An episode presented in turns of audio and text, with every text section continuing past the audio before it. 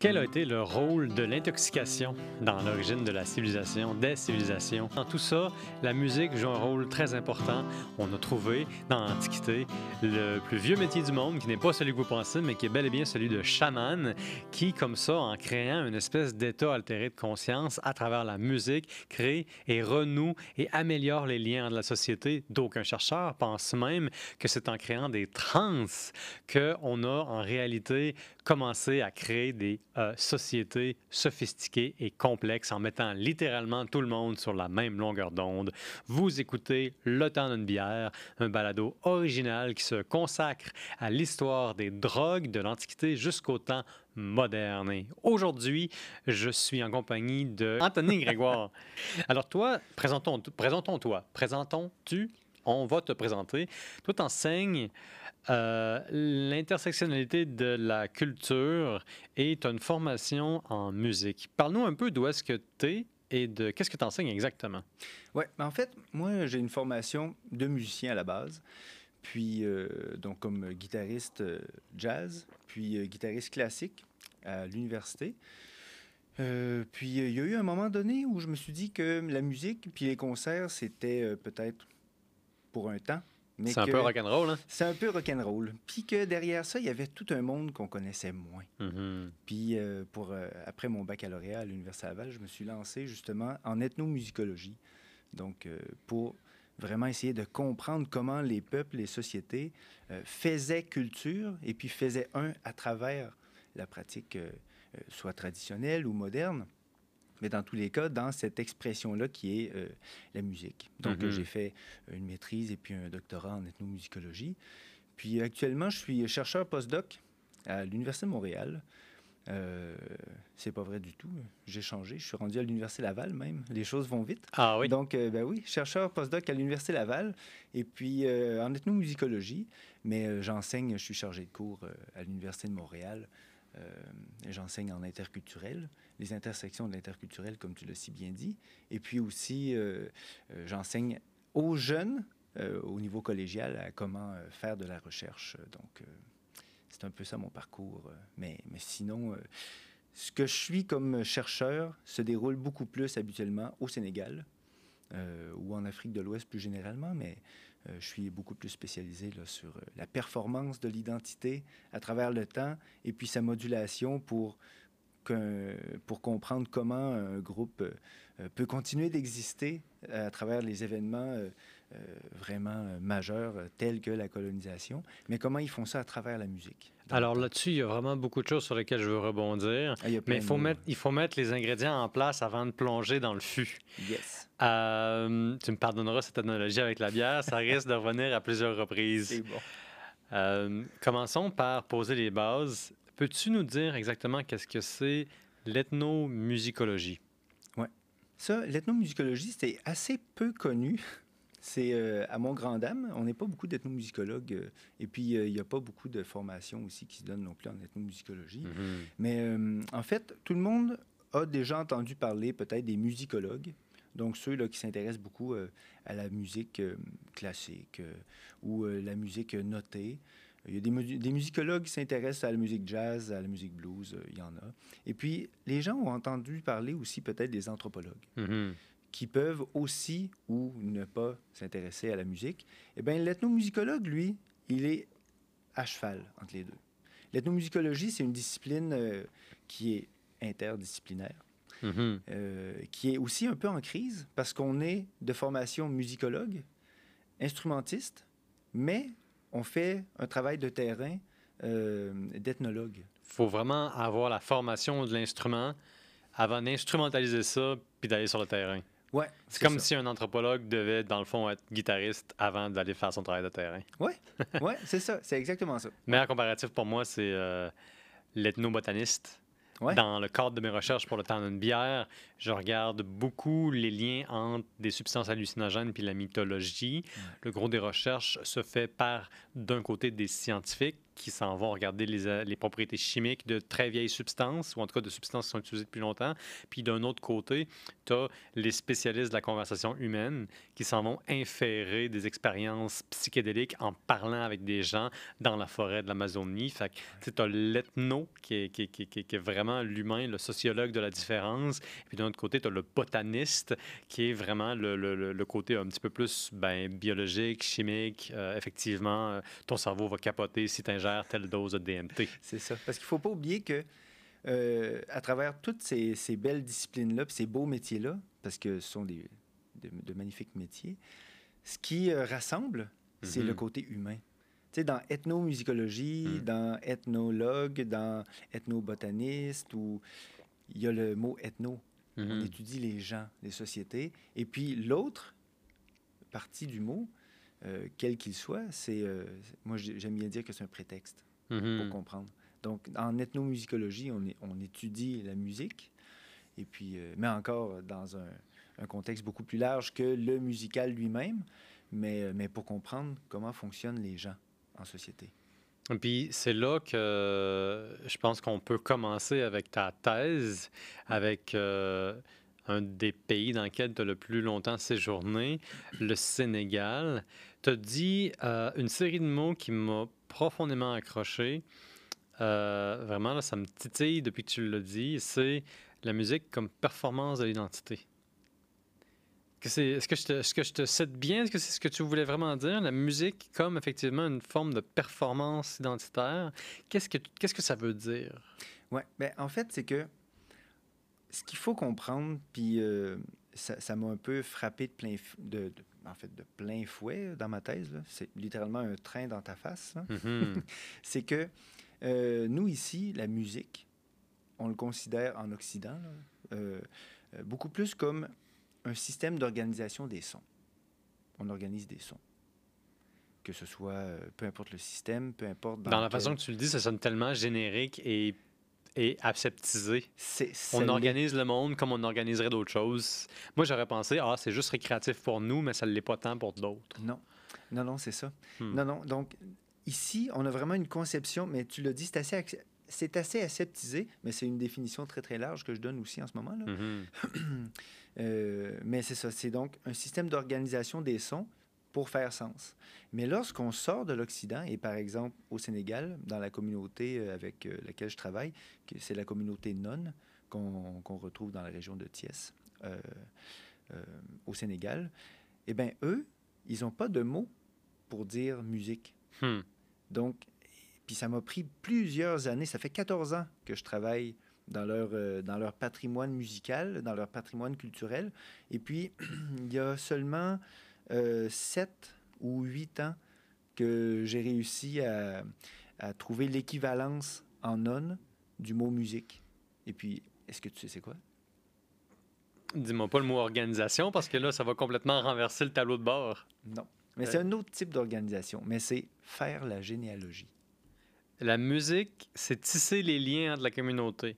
Ce qui nous ramène directement à ce qu'on disait en début d'épisode.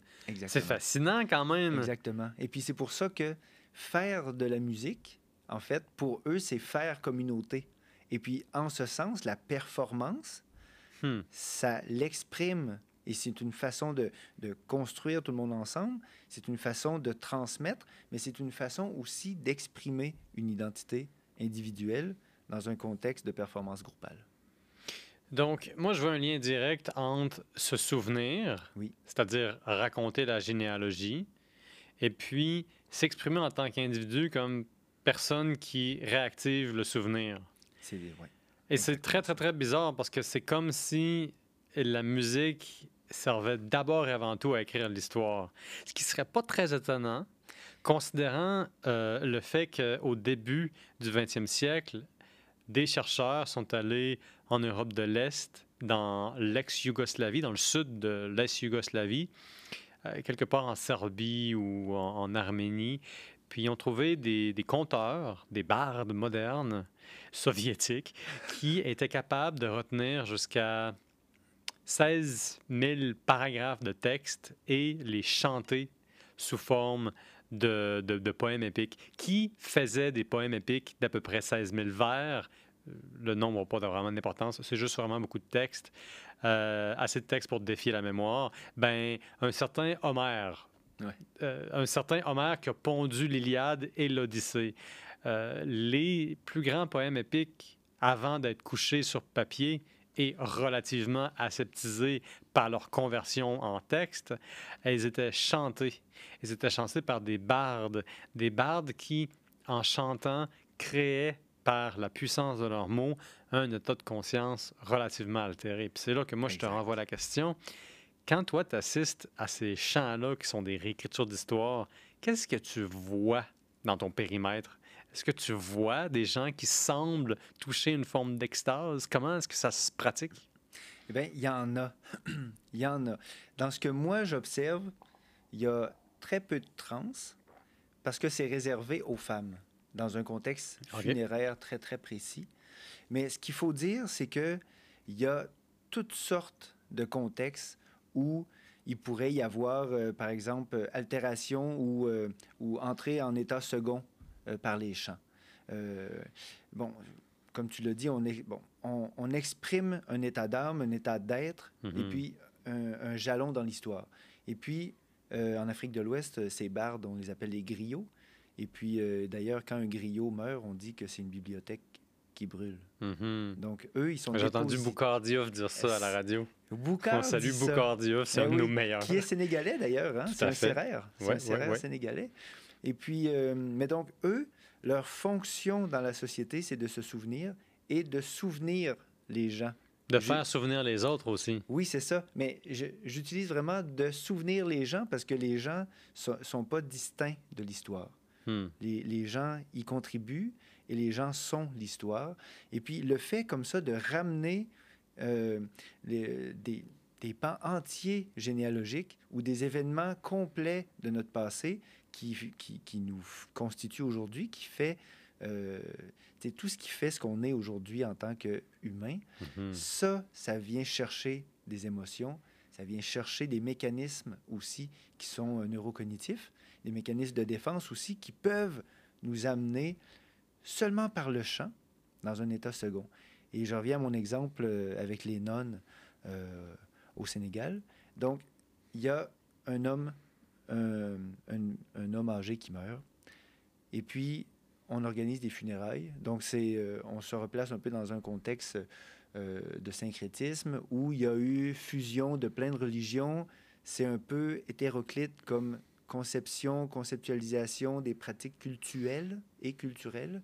Et puis, on amène tout ça ensemble. Et puis, à travers les rites catholiques, dans ce cas-ci, euh, il y a des réminiscences d'animisme. Et puis là, tu as la maman, qui est la veuve, qui se met à chanter, qui chante, qui chante, qui fait, à prime abord, les louanges de son défunt mari, mais qui ne euh, fait pas son éloge nécessairement. Donc, c'est un chant de louange qui souligne les bons coups comme les mauvais coups. Donc, euh, si euh, le bonhomme, comme on dit, a fait des, bêtises ou des erreurs, on va prendre le temps de le souligner aussi dans son trépas. Mm-hmm. Et puis, d'heure en heure, c'est pas de minute en minute, d'heure en heure, la maman qui se berce comme ça, qui va chanter les louanges de son défunt mari va arriver à une espèce d'état second avec un flot d'émotions qui, qui va se transformer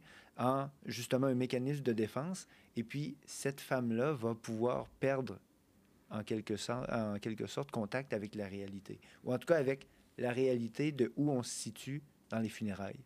Et puis, tout d'un coup, hmm. cette femme-là sera plus avec nous. Nous, on la voit, mais elle, elle est à quelque part. C'est fascinant. Ça, on le voit. Où est-ce que les gens qui sont autour de cette femme pensent que cette femme-là est rendue? On ne sait pas. Est-ce que c'est tabou? Est-ce que c'est dit? Bien, on ne sait jamais trop où elle est rendue.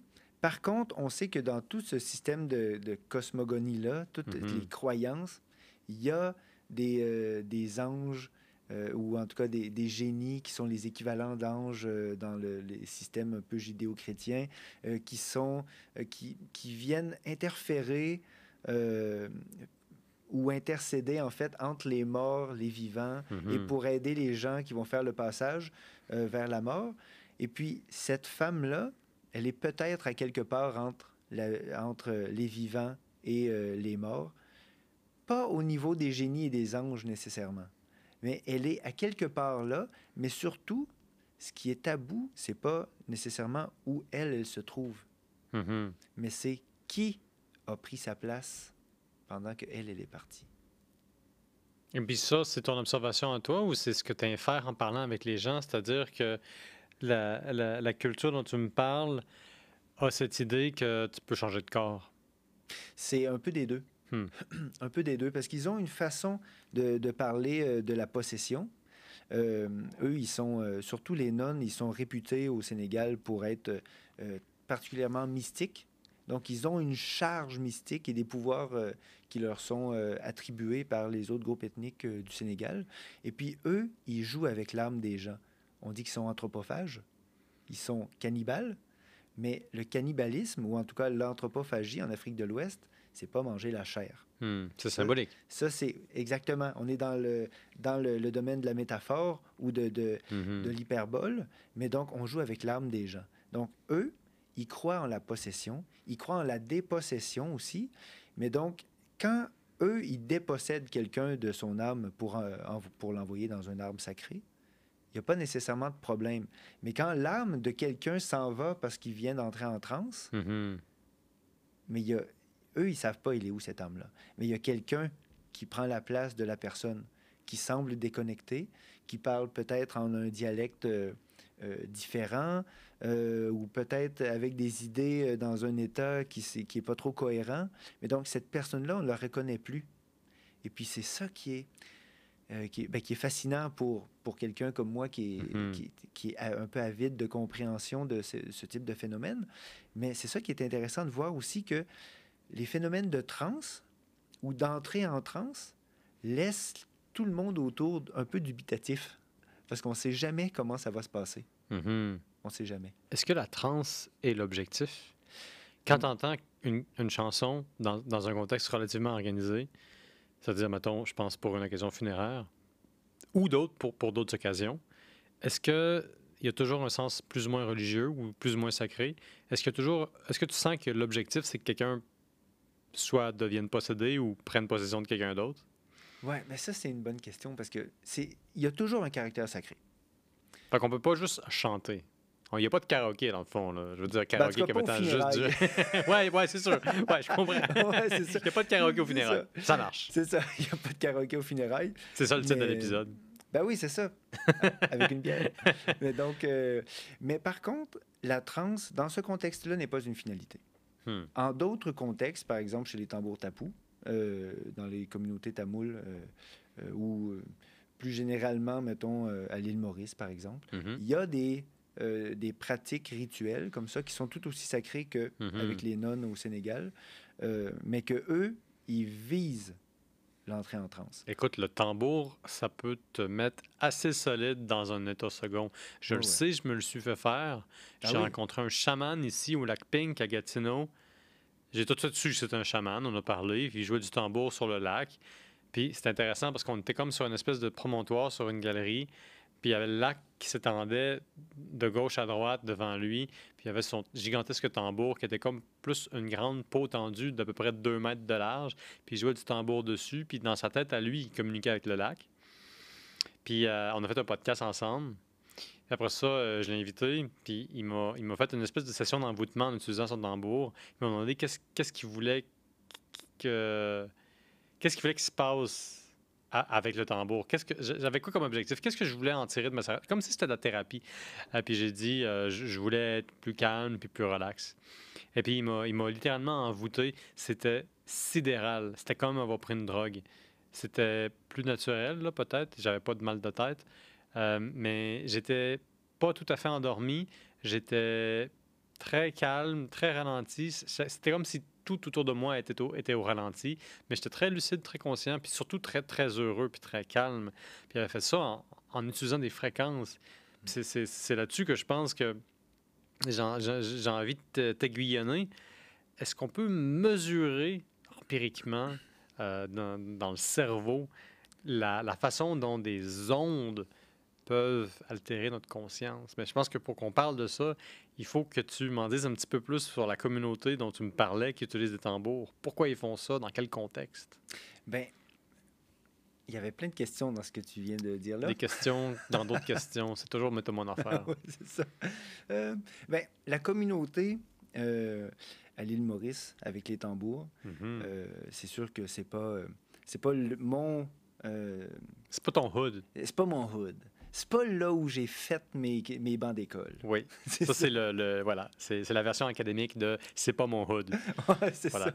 Mais, euh, mais par contre, c'est euh, une ethnomusicologue euh, qui a été ma directrice de maîtrise, qui est une femme exceptionnelle, euh, qui a beaucoup fait pour l'ethnomusicologie contemporaine, qui, s'est, qui a passé en fait pas mal toute sa vie euh, auprès de- des communautés de l'île Maurice là-bas et qui a documenté ça.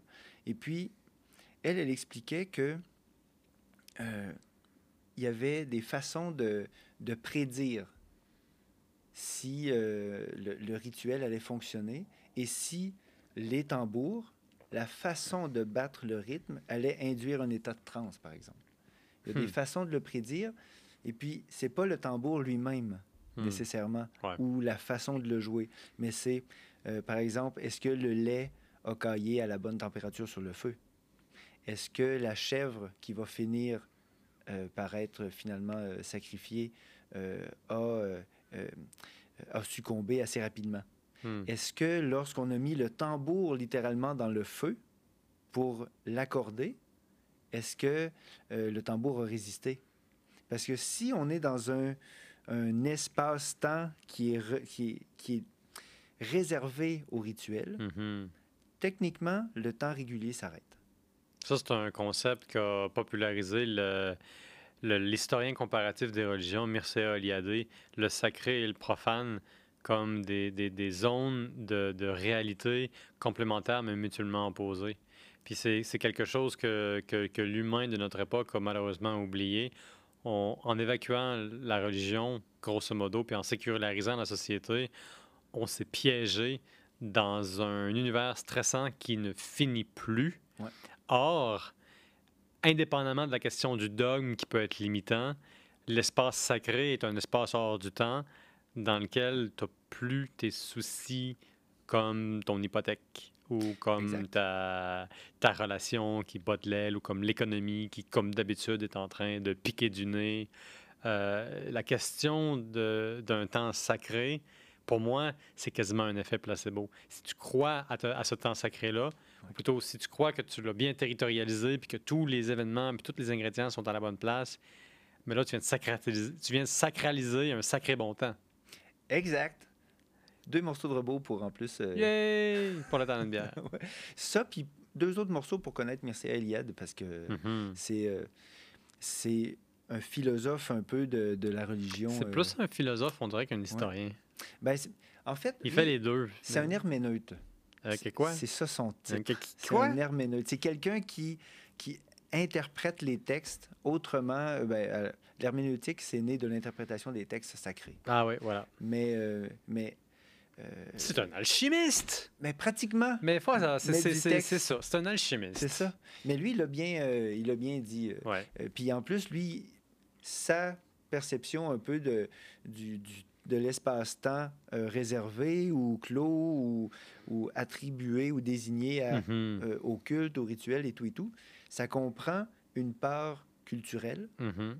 qui n'est... Il y a une différence entre le culturel et le cultuel. Qu'est-ce que c'est ça, le cultuel? Ben, le cultuel, c'est le culte, Ah, voilà, ben oui. c'est ça. Et puis le culturel, c'est l'ensemble des pratiques euh, peu Mhm. sociales ou qu'un qu'un groupe met euh, en commun ou co-construit ensemble. Mhm. Euh, donc, euh, lui, il met ça, mais en plus, pour lui, il y a quelque chose de militant à faire ça. Quelque chose de militant? Oui, parce que pour lui, ça devient un art de l'expression du soi, Mhm. ça devient un art de l'expression d'une identité aussi euh, groupale, et puis cet art-là n'est pas vain. On fait pas ça pour rien. Puis si on a une volonté de communiquer avec des sphères supérieures, appelons ça comme ça, ou, Mhm. ou, euh, ou de, de faire en sorte que quelque chose, quelqu'un, quelque part, vienne guérir quelqu'un ou vienne en aide à une communauté pour euh, les récoltes, Mhm. par exemple. Il y a quelque chose qui est de l'ordre de l'implication groupale qui est très, très fort. Et puis ça, c'est une forme de militance. Parce que, en quelque sorte, on s'oppose au, euh, à la ligne de conduite de la vie. On, on s'oppose au tracé prédéfini des forces supérieures. là. Et puis, euh, euh, dans toutes les croyances, il y a quand même des forces supérieures qui, euh, qui, qui nous dirigent. Mhm. Et puis, dans certaines, plus que d'autres, il y a des lignes directrices qui sont préétablies pour chaque personne. Et puis, lorsque toute une communauté se rassemble pour faire, euh, pour, en fait, faire, pour pratiquer le rituel, Mhm. qu'il ait trans ou non, eh bien, il y a une sorte de militance là-dedans pour lui. Parce Mhm. qu'on va à l'encontre du- de l'ordre préétabli. Ça, c'est intéressant. Il y a quelque chose dans le côté festif, dans le côté rituel, dans le côté culte, qui semble euh, inverser le monde, qui semble permettre ce qui ne serait pas permis autrement, qui semble, euh, à travers le temps sacré, offrir des façons d'échapper à des, des problèmes. Euh, C'est-à-dire, vraiment littéralement, là, de, de violer des interdits. Oui. Et puis ça, j'ai toujours trouvé ça intéressant. Le festival, surtout le carnaval, si on l'a vu jusque dans l'Ouest, jusqu'à aujourd'hui, comme un, un moment de transgression dans lequel l'ordre du monde est en- inversé de façon temporaire. Euh, mais pour en revenir au point de départ, à notre point vraiment là, d'abordage euh, pour les objectifs de, cette conversation, qu'est-ce qui se passe dans la tête quand tout le monde vibre au même son? Qu'est-ce qu'on voit comme impact sur la société quand, littéralement, vous êtes sur la même longueur d'onde? Ben, il y a plein de, façons euh, de voir la chose, puis plein de façons de l'observer aussi. Mhm. Il y a euh, le côté très, très scientifique, euh, très, très science dure, là, euh, en neuro, neurocognition. Là. Ah, ça, on aime ça, la science dure. Ah, écoute, moi, je viens des sciences molles. Mhm. Fait que, mais il y a des laboratoires, euh, par exemple en, en Suède ou en Norvège. En tout cas, il y a un gros laboratoire qui s'appelle Rhythmo, qui est un laboratoire où on étudie les effets de la musique, des fréquences et tout et tout, sur le corps humain. Hmm. Mais eux, ils vont jusqu'à même implanter des électrodes à l'intérieur du cerveau pour voir comment. Ah, ça, c'est next level. Euh, Ça, c'est pas mal Parce next que level, d'habitude, on reste à l'extérieur du crâne, là, parce que c'est vraiment invasif faire ça. C'est, ben là, oui, littéralement, il y a quelqu'un qui s'introduit dans notre matière grise, là, Voilà. pour, euh, pour voir si ça nous change quelque chose. là. Mhm. Donc, euh, ça, c'est très, très dur, Mhm. très, très euh, next level, très, très extrême. Mais d'un autre côté, il y a des ethnomusicologues qui sont un petit peu plus, ou des anthropologues ou des sociologues, ou, qui sont un petit peu moins invasifs, un petit peu plus euh, soft, mais qui peuvent voir que, par exemple, quand tout le monde chante, Mhm. ben, ça a le pouvoir d'arrêter le temps. Parce que quand tout le monde est ensemble, il y a un... Évidemment, quand on dit ça, ça n'arrête pas vraiment le temps. Mhm. Mais quand on est là, sur place, il n'y a plus rien qui compte. Mhm. Ça a le pouvoir de l'espace d'un instant. C'est ce qu'on veut dire quand on veut dire être dans le moment présent. Oui. Là, c'est ça, mais fois mille. Oui, c'est ça. Puis c'est à ce point prenant que, tu sais, quand on va, par exemple, je vous donne un exemple super concret, vous allez à un, un concert euh, de, de rock. Mhm. Et puis qu'il y a une bonne tune qui s'en vient, tout le monde la sent venir, puis aussitôt que ça part, tout le monde, avec les mains, euh, ouais. C'est l'euphorie généralisée. Tout le monde est exactement à la même place. Ouais, exactement. Tout le monde est à la même place, tout le monde le feel de la même façon, tout le monde l'avait Mhm. vu venir. C'est électrisant, là. C'est malade. Ça, c'est le moment où on a les, les poils qui se dressent. La chair de poule bien raide, toi. À fond la caisse. Exactement. Mais ça, ça a un pouvoir sur le corps humain, ça. Aussitôt que ça arrive, Mhm. notre cerveau va sécréter des hormones, de l'endorphine, euh, toutes, toutes les hormones du bonheur, les Mhm. hormones qui font aussi qu'on peut vivre ensemble, tu sais, qu'on a un bonding. Fait que ça, ça existe. C'est quoi? C'est l'oxytoxine, ça? Je pense que c'est l'oxytocine, l'oxytocine, oui.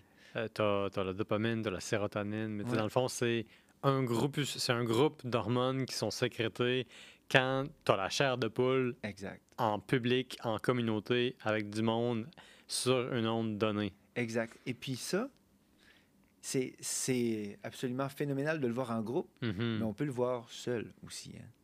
Tu sais, si vous êtes, euh, bon, je ne sais pas s'il y a des, euh, des amateurs euh, de musique finis là, qui font ça comme moi aussi, mais juste se mettre un vinyle, Mhm. puis sur, la table sur la table tournante, s'ouvrir une bière, s'asseoir et puis écouter assez fort. Mhm. Puis là, ben, on arrive dans notre tune préférée. Mhm.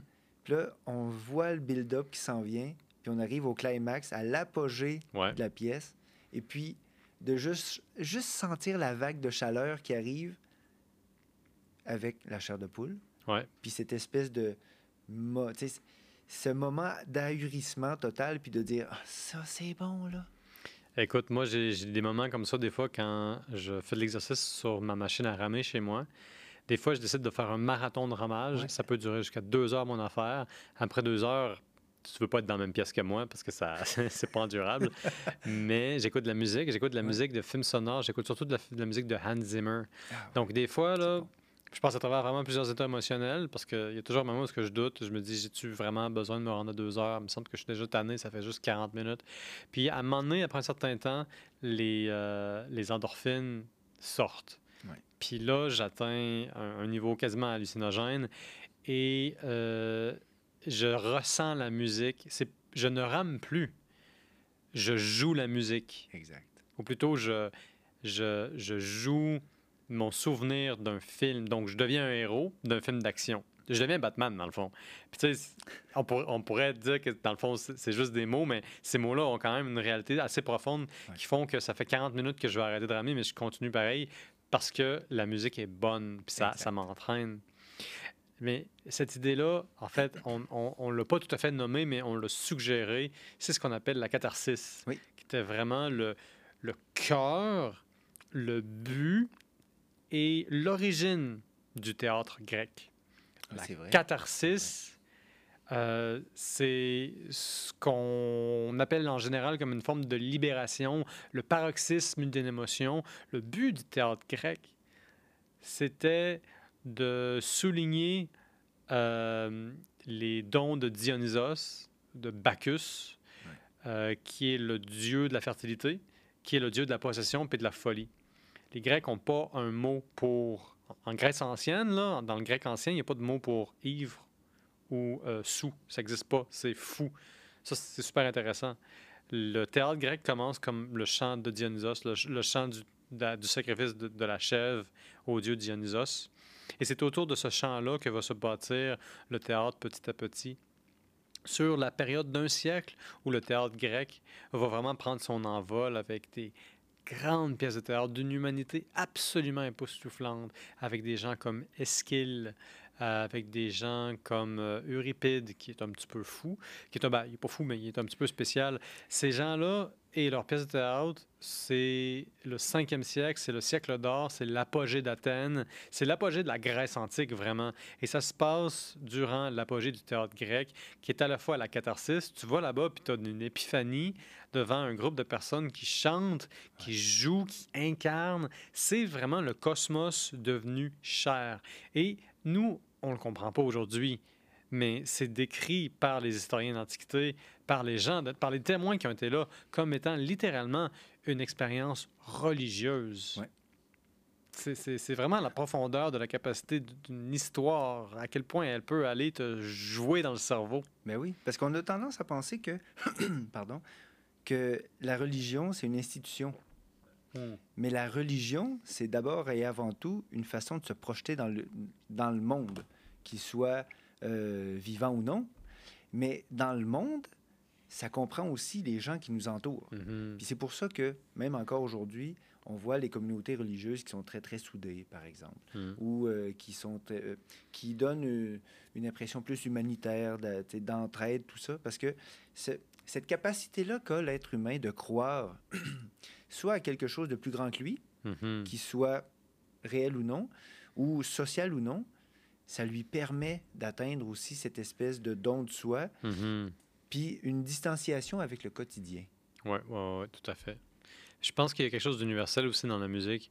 On est tous capables de, de, de jouer des percussions qui vont au moins pas trop nuire à la symphonie générale.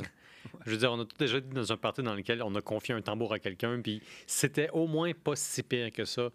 ça et ça permet automatiquement sur la, la même longueur d'onde du monde. Je te parle pas d'être un musicien doué, je te parle de contribuer à une symphonie gé- générale. Puis moi, je suis un, je suis un grand fan du Seigneur des Anneaux. Dans le Seigneur des Anneaux, la mythologie, la cosmogonie du monde de Tolkien, c'est le chant.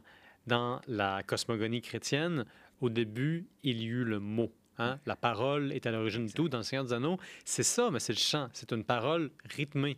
Et c'est tout. Et tout l'univers fantasmagorique du Seigneur des Anneaux dérive, découle de ça, du fait que le monde est un chant. C'est ça. Mais si tu y penses là, un petit peu, là, à la base, à l'origine, Mhm. les, les, les premiers sons ou les premiers signes musicaux qu'il y a eu, Ouais. ça ne pouvait qu'être que du chant. Hmm.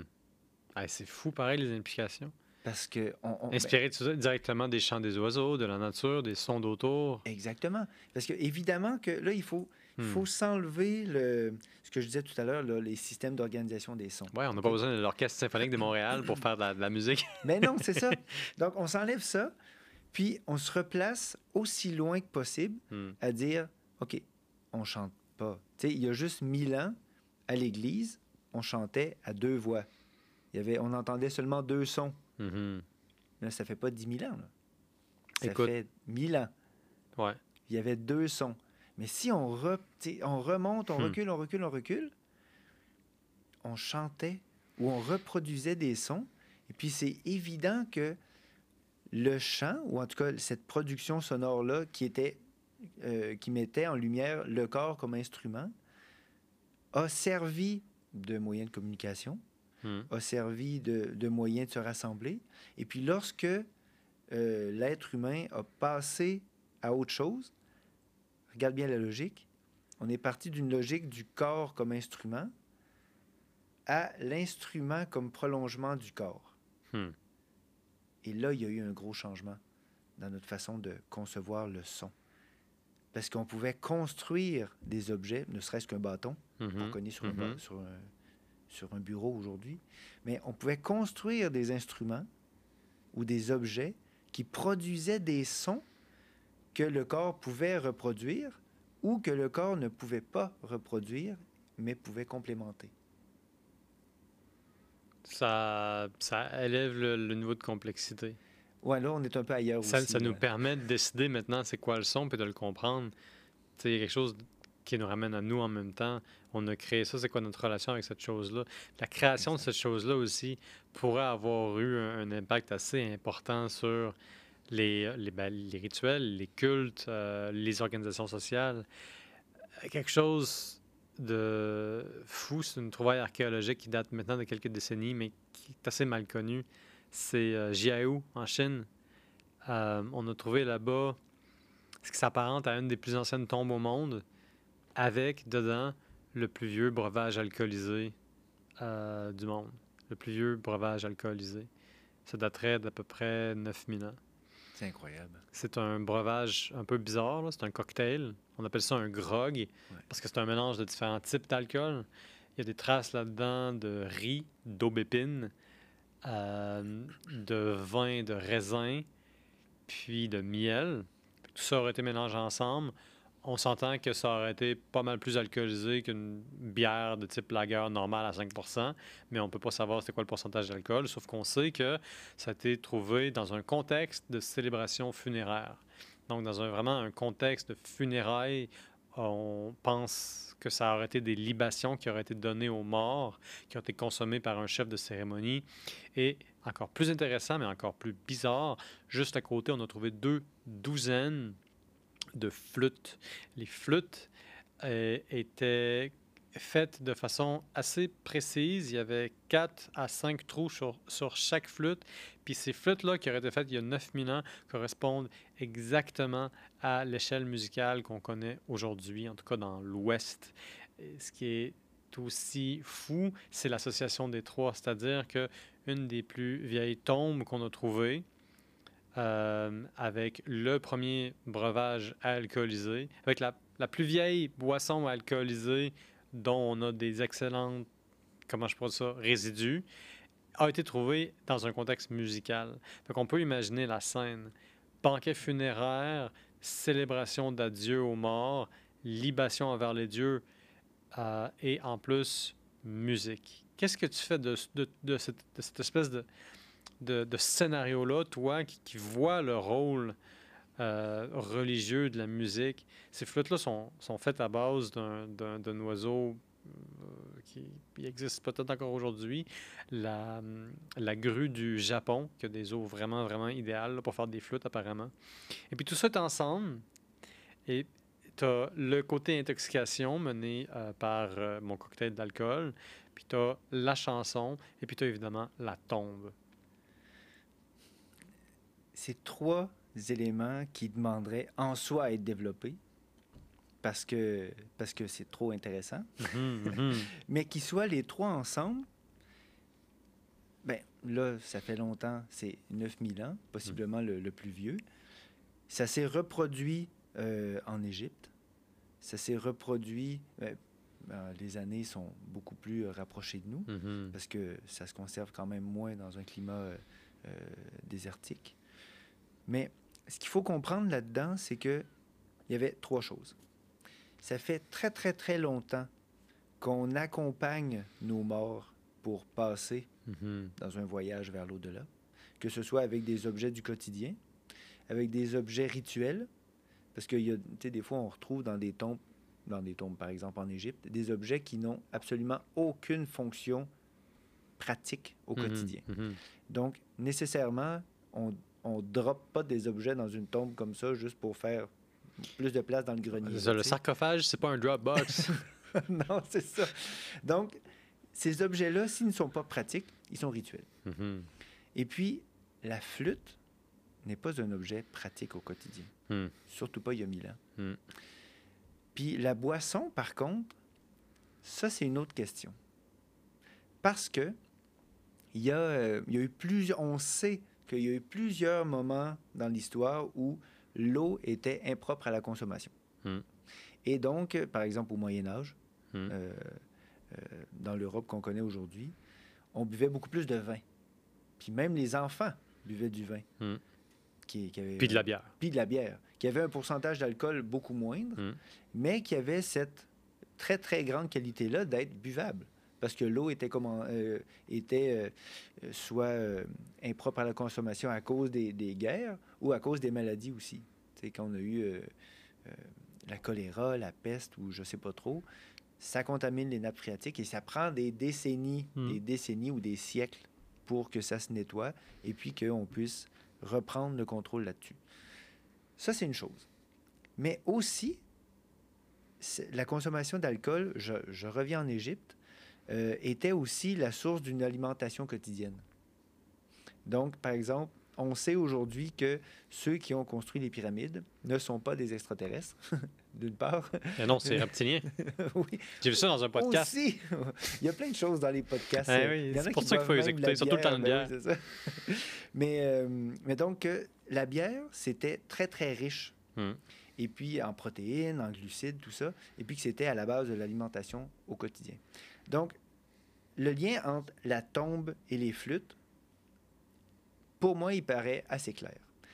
La donnée manquante pour mieux comprendre mm -hmm. le, le, lien avec la, cette jarre, ce que, ce que j'imagine être une jarre dans laquelle on a trouvé euh, euh, mm -hmm. les résidus de, de boissons alcoolisées, c'est le taux d'alcool.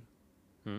Parce que depuis la nuit des temps, plus c'est alcoolisé, ouais, plus, plus, se conserve. plus ça se conserve et plus c'est réservé à l'élite ou au, au, au, culte.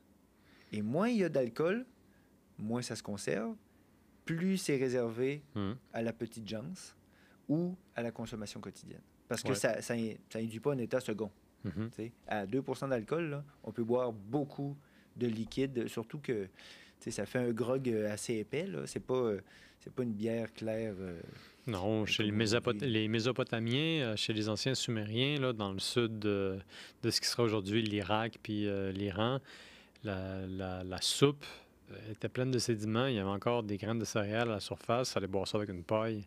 On prenait des pailles de roseau. Chez les plus riches, on prenait une paille d'or, puis euh, une belle paille bien, bien, bien, bien jolie, mais c'était quand même, c'était quand même une espèce de soupe. Cela dit, il y a beaucoup de débats autour de la quantité d'alcool qu'il peut y avoir dans ces breuvages-là parce que c'était extrêmement variable. Puis il y a fort à parier qu'on savait comment rajouter du punch dans une bière, euh, comme par exemple en mettant du miel. Quand tu mets euh, à peu près 70% d'eau pour 30% de miel, euh, le miel commence à être soluble. Puis là, ben, la, levure qui est naturellement présente sur le, miel va le transformer naturellement en hydromel. Ce serait le plus vieux, le plus vieil alcool de, l'histoire. Bien avant la bière, bien avant le vin. le vin serait venu d'ailleurs avant la bière, parce que la bière, c'est un produit manufacturé. Ça demande une installation. Alors que pour le vin, tu peux avoir un sac de raisin que tu, que tu laisses par terre, puis là, ça va commencer à faire des bulles. Ça peut être très dégueulasse, mais ça peut aussi être très bien si tu as pogné une très bonne levure qui est euh, bonne à faire quelque chose qui va être euh, intéressant au goût. Le problème, c'est que s'il n'y a aucune sélection, tu prends une chance, puis là, tu es contre la nature.